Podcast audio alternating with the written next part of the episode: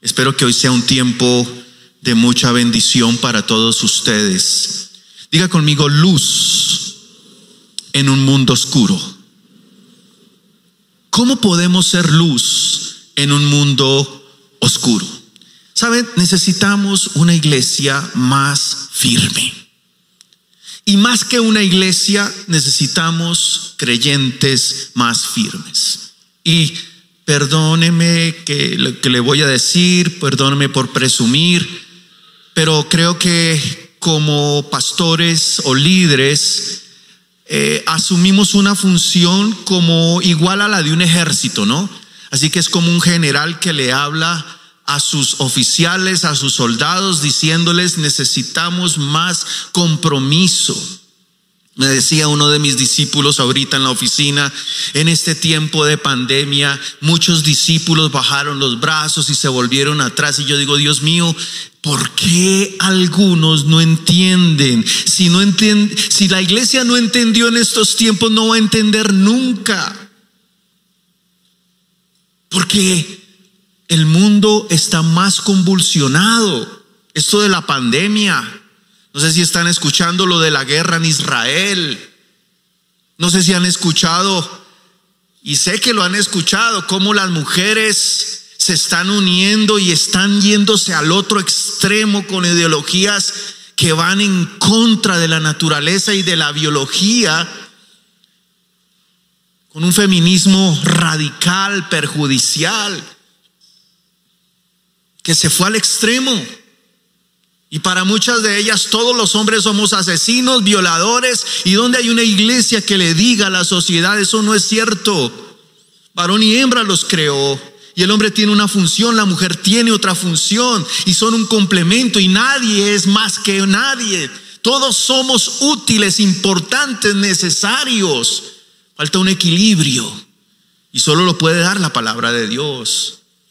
¿Qué pasa con el desenfreno, la inmoralidad? Que a lo malo se llama bueno y a lo bueno malo. Pero es por eso que vamos a hablar de este tema, luz en medio de la oscuridad. ¿Cómo puedo ser? Es una pregunta milenaria, ¿no? ¿Cómo puedo ser luz en medio de la oscuridad? Sí se puede. Digan allá en sus casas, sí se puede. Sí se puede ser luz. Muchos hombres lo pudieron lograr y salvar a su familia. Su papel es salvar a su casa. Yo y mi casa serviremos al Señor y esa es su luz, salvar a su casa.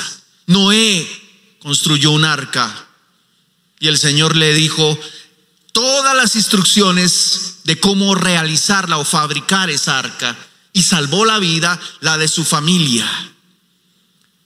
Es creer en la visión de Dios, es creer en el propósito de Dios. Noé lo creyó.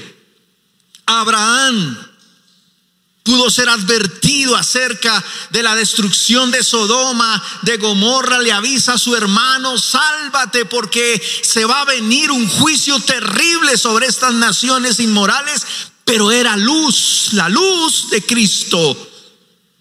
No nuestra emoción es la luz, es cuando Dios nos está advirtiendo de las cosas que han de venir. Y Abraham lo pudo advertir a su familia. Tenemos que estar alerta a las advertencias del Señor, mi amada iglesia. Es tiempo del compromiso. Moisés fue luz cuando 450 años el pueblo vivió esclavizado. Dios lo levanta y le dice, ve y libera a mi pueblo porque su clamor ha subido delante de mí. Y Moisés creyó en el llamado de Dios, en el propósito de Dios. Ahorita le hablaba a una joven que está aquí con un talento, yo le veía lo que ella no ve. Dios me mostraba el talento, esa joven ya sabe quién es, a quién le estoy diciendo. Un talento para ganar almas, un brillo especial, pero a veces el enemigo distrae, confunde para apartar a las personas del propósito.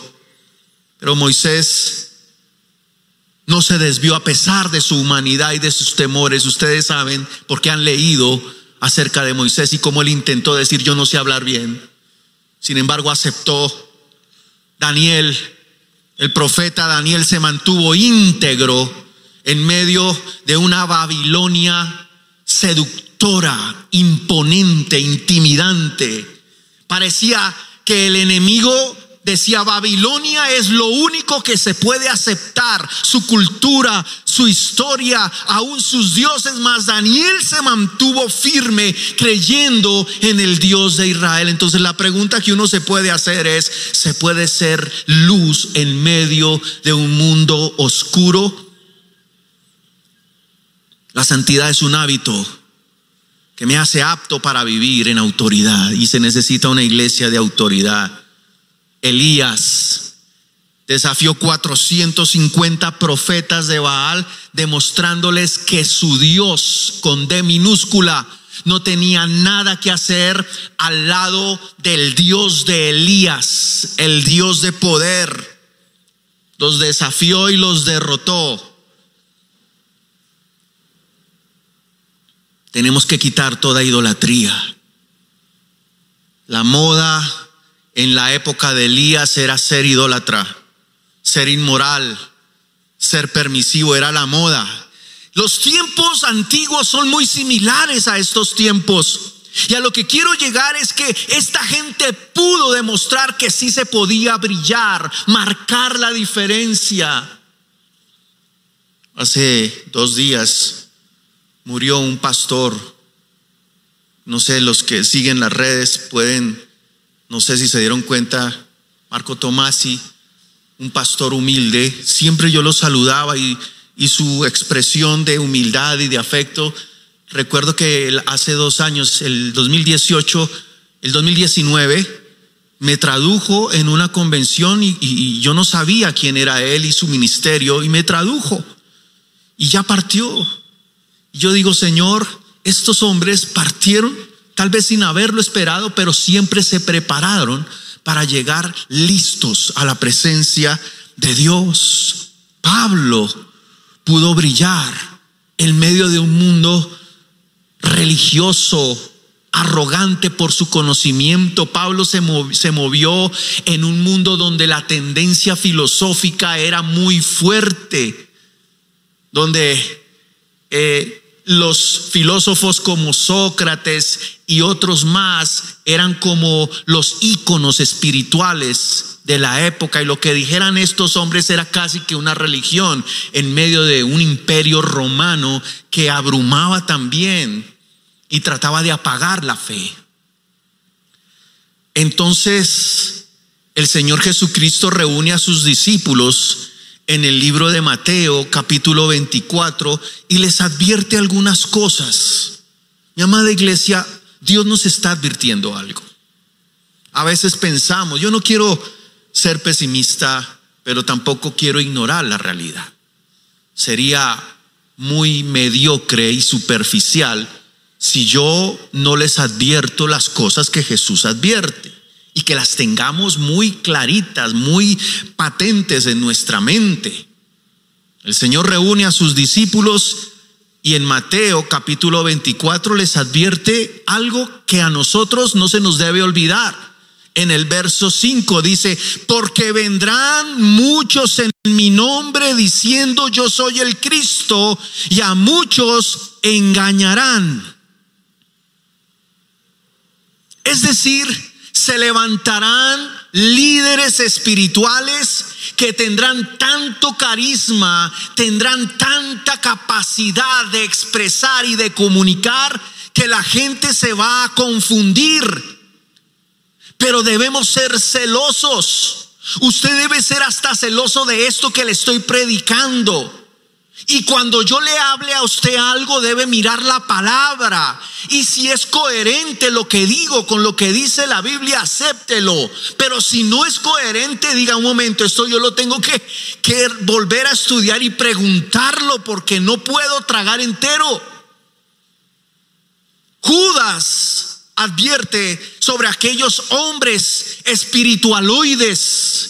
En el versículo 16 de Judas, uno dice, estos son murmuradores querellosos que andan según sus propios deseos, cuya boca habla cosas infladas, adulando a personas para sacar provecho. El evangelista de la prosperidad, el evangelista que solo pide a la gente dar y les lleva a imaginar yates y cosas frívolas. Cuando el Señor dice, no os hagáis tesoros.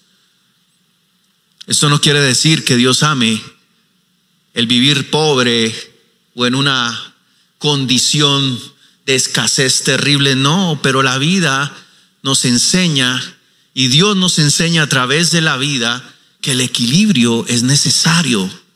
Las sectas que seducen a los ignorantes a practicar la idolatría. ¿Cuánta gente adora la muerte? Le hace altares. ¿Cuántos peregrinajes hay al final del año adorando a vírgenes, a imágenes, ignorando la verdad de la palabra? Mi, mi cuestionamiento no es contra ellos, es contra los líderes de ellos. ¿Por qué no les enseñan que Cristo es el camino, la verdad y la vida? ¿Por qué no conducen a la gente por una doctrina sana, correcta? ¿Por qué la iglesia tradicional escondió la verdad de la palabra y las misas se daban a espaldas? Porque el Evangelio fue capturado. Gracias a Dios por Martín Lutero y por los grandes protestantes que nos dieron a nosotros la capacidad de acercarnos a Dios a través de la palabra. Oiréis de guerras de rumores de guerras. Mirad que no os turbéis, porque es necesario que todo esto acontezca, pero aún no es el fin. Lo dice el verso 6. Estamos escuchando todo esto. Me gustaría hacer un paréntesis para hablar de lo que está pasando en Israel. Yo le mandé un material a mis discípulos sobre lo que está pasando en Israel, quiero hacer un breve resumen para que usted entienda qué es o cuál es el conflicto en Israel que a usted le debe importar. ¿Sabe por qué le debe importar? Porque una vez estuve en Israel y el guía nos dijo, aquí es la plomada de Dios para el mundo y todo lo que sucede aquí en Jerusalén es como una onda expansiva que va a afectar a todo el mundo. Y usted no entiende por qué, pero sí nos puede afectar. Sí nos debe importar por qué se lanzan misiles de un lado hacia el otro. Más de un lado que del otro. Porque lo que está haciendo Israel es defenderse. Es un conflicto ideológico, político. Desde la Primera Guerra Mundial, el imperio otomano, que es el imperio turco, abarcaba gran extensión territorial y fue destruido, fue desaparecido. Entonces, en ese momento Israel y los judíos vivían sin tierra, vivían en diferentes puntos de la, de la, de la tierra por la dispersión que hubo, por la persecución. Entonces el Reino Unido toma posesión de ese antiguo territorio del Imperio Otomano y pasa a administrar lo que sería la región de Palestina. Entonces los británicos dijeron, tenemos que darle una nación a Israel, un lugar geográfico, y pensaron en diferentes puntos. Entre esos estaba Argentina como opción. Mas los judíos dijeron, no, nosotros tenemos una historia, tenemos una geografía y es en Jerusalén, en Israel, ese es nuestro lugar, esa es nuestra patria. Entonces los británicos hicieron una declaración que se llamó la Declaración de Balfour, que expresaba una necesidad de darle un territorio al pueblo judío. Entonces muchos judíos entre los años 20 y 30 migraron a ese lugar que les fue asignado. Pero entonces viene la Segunda Guerra Mundial y más judíos fueron perseguidos por Hitler. Y entonces tienen que irse a exiliar en esa región que había sido asignada por el convenio de Balfour. Entonces se exiliaron en la región de Palestina huyendo del holocausto. Pero eso que generó un conflicto entre los palestinos y los judíos. Convivían, pero era una bomba de tiempo. Entonces los palestinos lo único que querían era que los judíos se fueran y que, que se hicieran donde se les diera la gana, pero los palestinos no querían convivir con los judíos. Pero los judíos dijeron, nosotros no podemos aceptar otro lugar porque necesitamos eh, que, que nuestro lugar sagrado, Jerusalén, sea parte de nuestra historia y de, nuestro, de nuestra vida cotidiana. Pero los musulmanes también decían, o los palestinos, es que Jerusalén también es sagrado para nosotros. Entonces ahí es sagrado para los musulmanes, sagrado para los cristianos, sagrado para los judíos. Entonces ese es un centro muy importante a nivel histórico, social y también ideológico. En el año de 1948, un hombre llamado David Ben Gurión, judío, el líder de los judíos, lanza una proclama y establece el Estado de Israel y eso movió la esfera del mundo porque los palestinos que han odiado a Israel no podían permitir un líder judío declarando un Estado de Israel. Entonces atacaron al día siguiente a Israel. Esa guerra duró un año. Israel gana la guerra y gana aún más territorio y se apodera de parte de Jerusalén, de la parte occidental de Jerusalén. Ahí he tenido la oportunidad de estar. Estoy muy anhelando mucho poder hacer un tour para el año 2021, para el mes de junio o julio, si la guerra que está sucediendo ahorita se calma un poquito. Oremos por eso. Sería el primer tour MCI Ciudad de México y las iglesias que están siendo fortalecidas en ese tiempo, pero es, es importante entender esa historia porque nos, nos involucra y nos afecta. Entonces atacaron Israel, la guerra duró un año, se extiende el territorio y ese conflicto hace que muchos palestinos sean dispersados también, eso se conoce como el Nakba, la destrucción judía hacia los palestinos. Y como consecuencia de ese conflicto, el territorio palestino está dividido en dos partes, Cisjordania y lo que se conoce como la franja de Gaza. Es decir, Israel partió geográficamente en dos lo que es el Estado palestino. En el año 56 viene otra guerra por un canal llamado el Canal de Suez. Entonces Francia y el Reino Unido apoyan a Israel. Viene un tercer conflicto en el año 67, como, conocido como la Guerra de los Seis Días. Es una guerra donde Israel ocupa aún más territorio, Cisjordania, Gaza, la península del Sinaí, pero por movimientos políticos en el año 73 tienen que regresar los israelitas parte del Sinaí. Porque en el año de 1973 viene una guerra llamada o reconocida como la guerra del Yom Kippur de Egipto y Siria contra Israel. Duró 20 días esta guerra. Entonces los turcos entenderían a las patadas que con Israel no sería fácil un conflicto. Entonces ahí ya Egipto firma la paz, los sirios firman la paz y quedan solo los palestinos peleando contra Israel. Por eso Gaza es una región muy importante porque Gaza está controlada por israelíes y por palestinos. Y hay un asentamiento judío en Gaza que es el punto de pelea en este momento porque los palestinos dicen nos invaden Gaza y ahora también nos quieren quitar parte de Gaza. Entonces hay un odio visceral. Y esa es la guerra. Al día de hoy se han lanzado más o menos en estos últimos días dos mil misiles. Dos mil misiles. Donde han muerto cientos de palestinos, pero el ataque lo inició Palestina.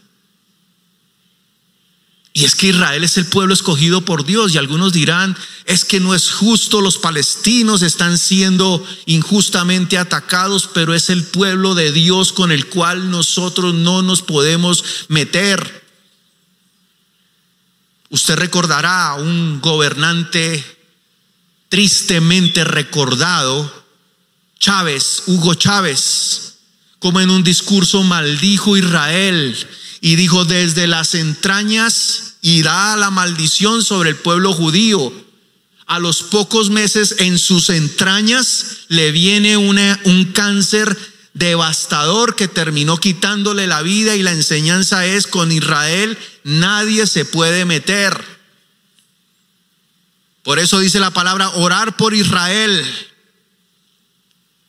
Ahora, les digo a ustedes, hermano, que un conflicto entre Israel y Palestina involucra a Estados Unidos, involucra a Rusia y con Estados Unidos hay aliados y nadie puede ser neutral en esa guerra y todos se tienen que meter y tarde o temprano la guerra escalaría. No quiero que confesar que va a pasar, no va a pasar. Espero que nunca pase, pero serían las dos naciones que involucrarían una guerra global y contra esas cosas nosotros tenemos que orar y clamar para que no vengan este tipo de situaciones. El Señor dice en verso 7, porque se levantará nación contra nación, reino contra reino, habrá pestes. ¿Han habido pestes en estos días? ¿Por qué tenemos tapabocas o cubrebocas o máscaras? Porque hay pestes, hambres, terremotos en diferentes lugares. No quiero que los creyentes seamos presa del pánico, porque usted y yo tenemos una ventaja, tenemos la sangre de Cristo, la presencia de Dios en nuestras vidas, tenemos a un Dios soberano, pero Él va a cumplir su propósito. Y hay versículos populares y hay versículos impopulares. El más popular, el Salmo 23, ¿cierto? Pero uno de los impopulares es el que voy a leer. Nadie lo quiere escuchar, pero está en la Biblia. Anoche prediqué a un grupo en Colombia y les decía, yo hablo lo que dice la Biblia. No podemos construir una doctrina de cristal donde todo es color de rosa porque estaríamos mintiendo. Y dice aquí, entonces os entregarán a tribulación y os matarán y seréis aborrecidos de todas las gentes por causa de mi nombre. Eso ya está pasando. A los cristianos se nos juzga, se nos acusa, se nos discrimina. No se puede discriminar a nadie, pero a los creyentes sí. A los creyentes se les prohíbe reunirse en espacios públicos. A los creyentes se les prohíbe hablar a carta abierta contra las ideologías de género. A los creyentes se les prohíbe todo. Y ya está pasando. Rechazo. Y este verso es muy impopular porque nadie quiere ser entregado a tribulación y nadie quiere ser muerto y nadie quiere ser aborrecido por causa del nombre de Jesús pero solo aquel que se mantenga firme como Daniel es el que va a ser considerado como un verdadero creyente. Una psicóloga lanzó una frase de la generación moderna y la llama generación de cristal la que se traumatiza por todo. La, generación de cristal es reconocida como una generación que tiene bulimia, anorexia y enfermedades que han sido generadas por circunstancias traumáticas y es una generación débil. Pero la iglesia no puede ser reconocida como una generación de cristal.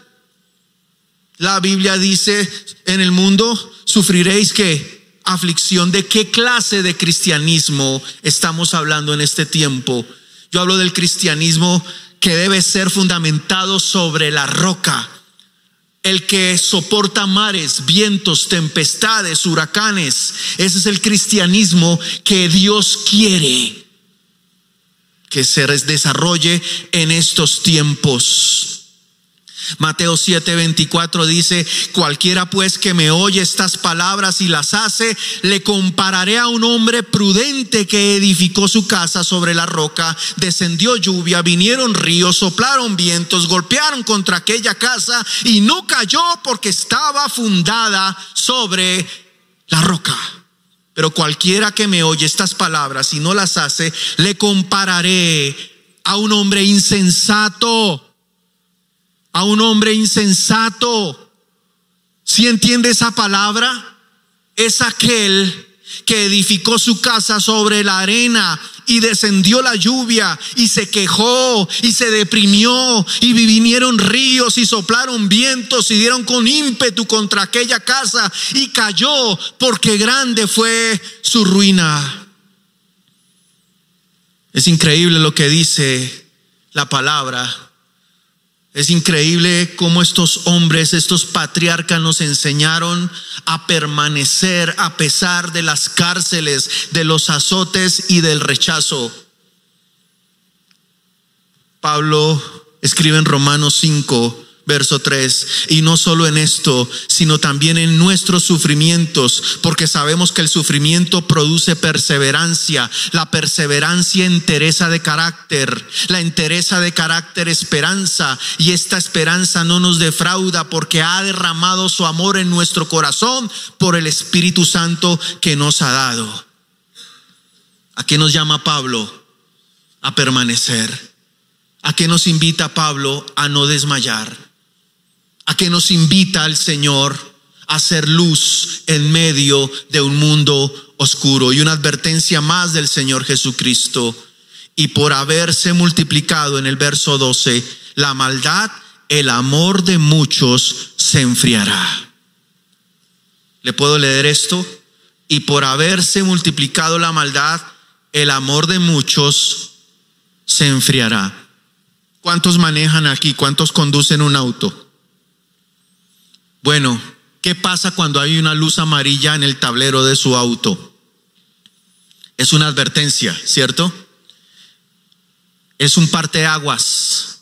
Este es un texto con una luz, con una lámpara amarilla diciendo, y por haberse multiplicado la maldad, el amor de muchos que se enfriará. ¿Hay maldad en este tiempo? Hay inmoralidad en este tiempo. Hay perversión sexual en este tiempo. Hay injusticia, hay corrupción. Sí. Y eso va a hacer que la gente cuestione a Dios y lo va a hacer sentir distante de dónde está Dios, se van a preguntar muchos. Pero Dios lo advierte y da tres vitaminas. La vitamina P, paciencia, pasión y perseverancia. Lo dice en diferentes pasajes de la Biblia. Para que el amor de muchos no se enfríe, se requiere ser paciente, esperar en la promesa, perseverante, constante y apasionado, no dejar perder el primer amor. Yo le invito a que hoy, para que ese primer amor no se apague en su vida, usted desarrolle siete principios importantes. Los voy a decir rápidamente. El primer principio es aceptar a Cristo en su corazón. Usted no puede caminar solo. Usted que me está viendo por las redes, por YouTube por Facebook, no puede cerrarle la puerta de su corazón a un Dios de todo poder. Jesús dice, he aquí yo estoy a la puerta y llamo. Mira, no está diciendo, la Biblia no invita a que usted se acerque a Dios, es Dios el que se acerca a usted, porque usted no escogió seguir a Dios, Dios lo escogió a usted a través de este mensaje, a través de venir acá, a través de alguien que lo invitó, acéptelo, acéptelo en su corazón.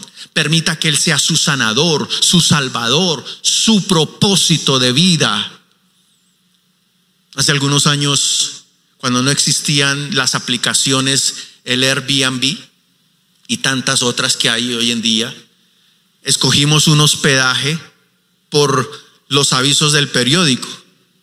Y, y, era chistoso porque uno escogía y llamaba por teléfono y llegaba al pueblo y se tenía que encontrar con una persona en un punto determinado del pueblo para que esa persona lo guiara. Y recuerdo que llamé por teléfono, escogí el sitio, me fui a una población cerca de Bogotá, dos horas, necesitábamos urgentemente unas vacaciones y me fui con mi familia, llegamos al pueblo y habían como cinco personas en la misma esquina, con la misma vestidura, con el gafete, y yo no sabía quién era y se me había olvidado preguntarle el nombre. Y entonces dije, mire, es que yo hablé con alguno y, tal, y intentaba y nadie conocía a nadie. Hasta que un muchacho se me acerca y me dice, mire, yo lo puedo guiar al lugar donde usted dice que quiere ir. Yo lo puedo guiar, pero me tengo que subir en su carro. Y íbamos llenos, el carro iba lleno. Y dije, ¿dónde voy a meter a este tipo?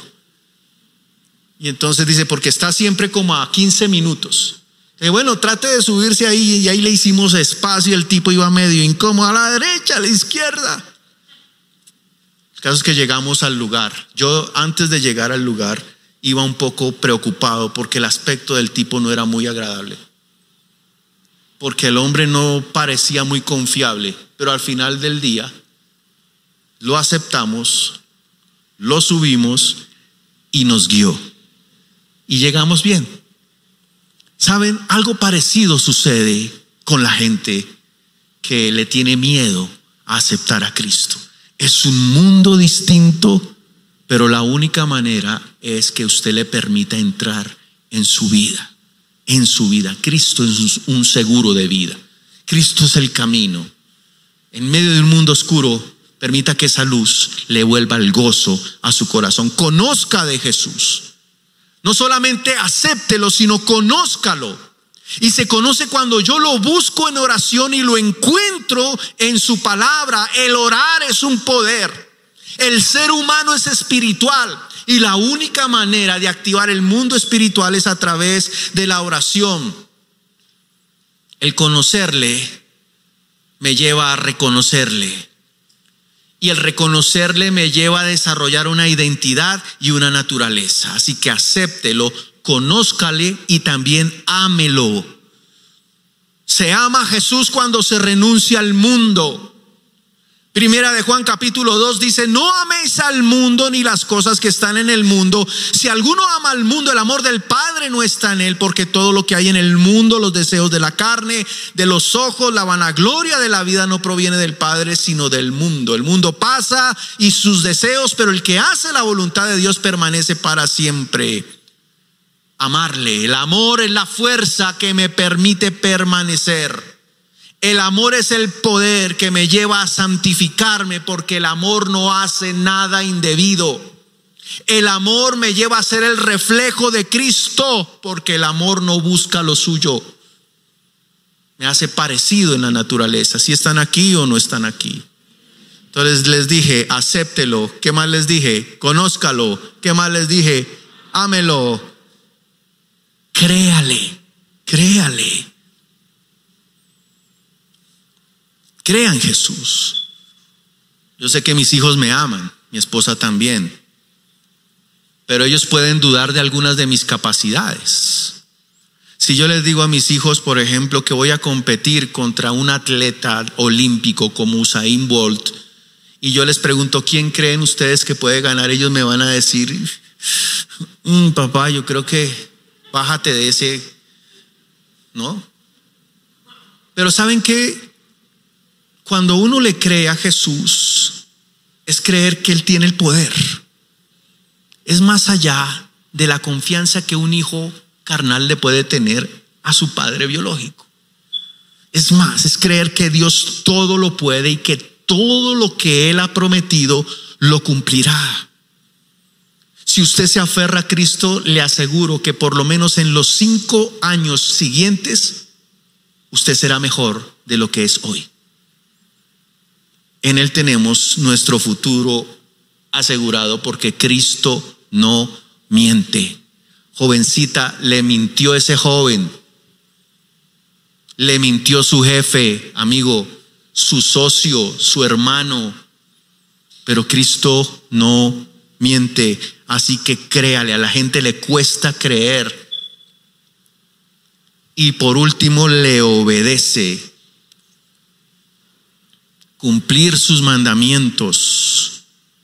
Obedecer es morir, obedecer es agradarle, obedecer es, es protegerse. Los pensamientos de Dios, dice Isaías, no son nuestros pensamientos ni nuestros caminos sus caminos, porque los caminos de Dios y los pensamientos de Dios son más altos que la tierra y sus pensamientos más altos. Y también comprométase, comprométase con Él. Es un principio de lealtad. El ejemplo es el Señor en el Getsemaní se comprometió. La gente le tiene miedo al compromiso. Yo le digo abiertamente hoy, comprométase con Cristo. Se lo decía la joven en la oficina hoy.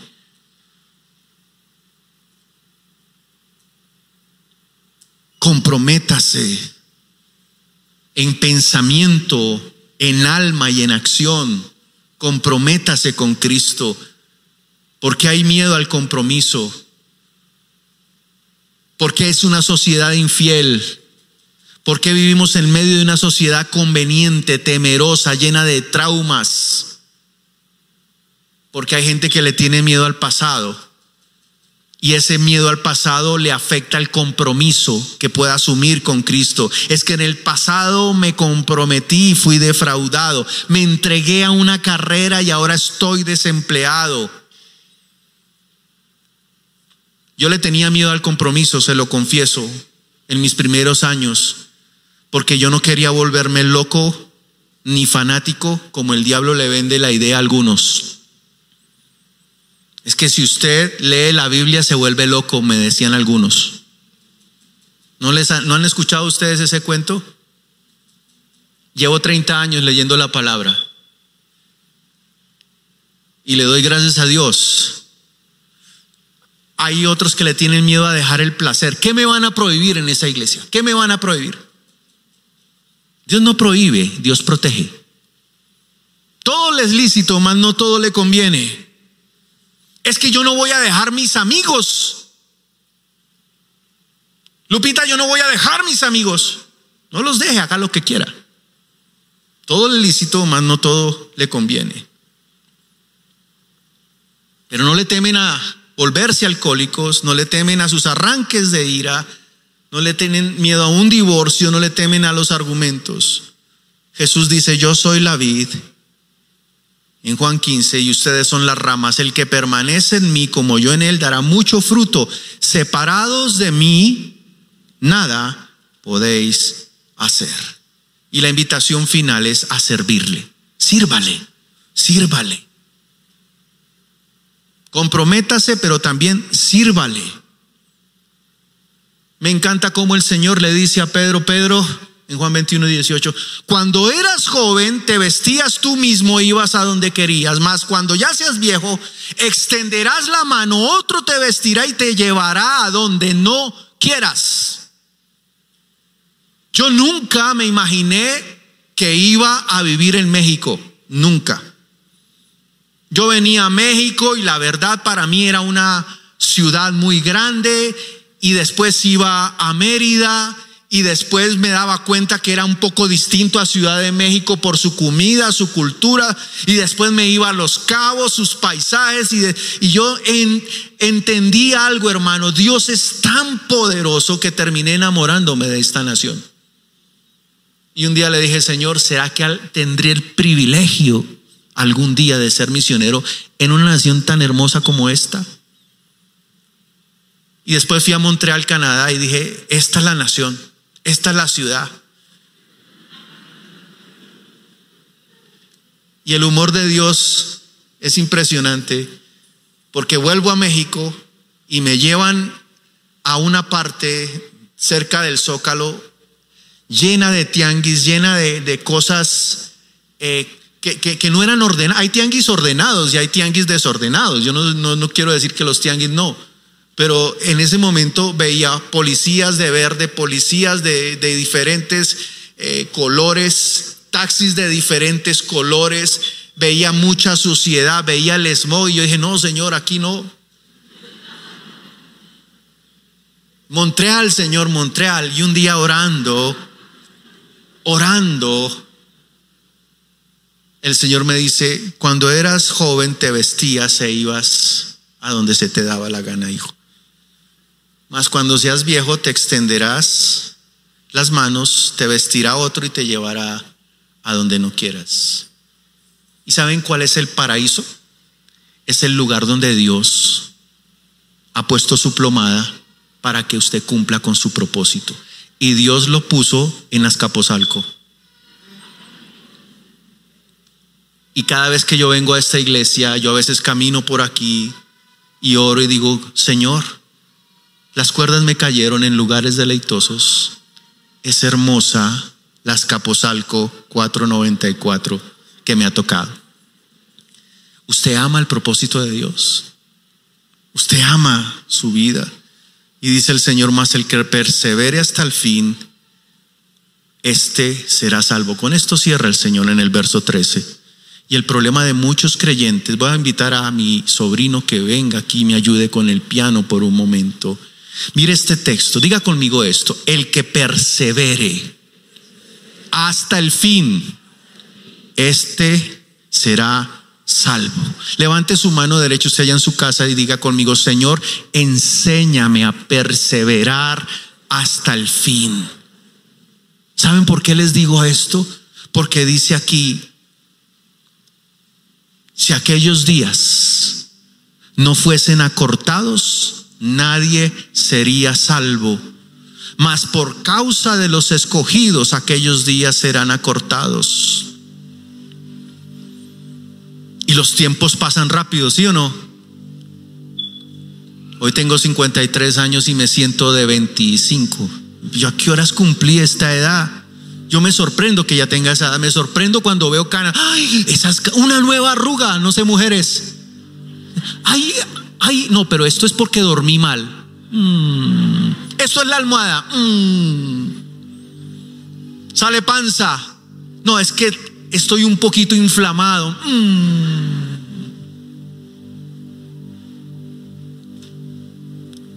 Antes me decían, cuando era joven me decían, ¿cuántos años tiene? 25. Ay, le queda toda una vida por delante. Ahora me preguntan, ¿cuántos tiene? 53. Mm, pero se ve joven. El tiempo pasa. Mi hijo Felipe ya tiene 27 años. Mi hijo Juan ya tiene 20. Por ahí está. Cami acabó de nacer y ya tiene 9 años. Y yo digo, Dios mío, los días pasan muy rápido. Pero no importa lo que dure la vida, ni cuán rápido pueda pasar el tiempo. Lo que importa es lo que hemos hecho y cómo nos presentaremos delante de Dios. Por eso ese texto de Eclesiastés 7 que dice, más vale el día de la muerte que el día del nacimiento. Es increíble, hermano, como la Biblia nos enseña tantas cosas, porque el día de la muerte es el día que nos va a dar la clasificación o la descalificación para estar delante de Dios. Job, el patriarca dice en el verso 5 del capítulo 14, los días del hombre están determinados y el número de sus meses está cerca de ti. Le puse límites a la existencia, los cuales no pasará. ¿Cuál es la responsabilidad nuestra? Ser luz. Hoy el mensaje para algunos de ustedes es, yo te he dado muchas cosas y no la agradeces y te sigues quejando, te sigues amargando, sigues mirando el punto negro, negativo de las cosas. Y hoy vamos a decirle, Señor, perdóname porque me falta gratitud, porque me falta gozo. Pero aquí estoy, Señor, dispuesto a aceptar mi error y decirte necesito brillar. Adore al Señor y dígale gracias Señor por este tiempo.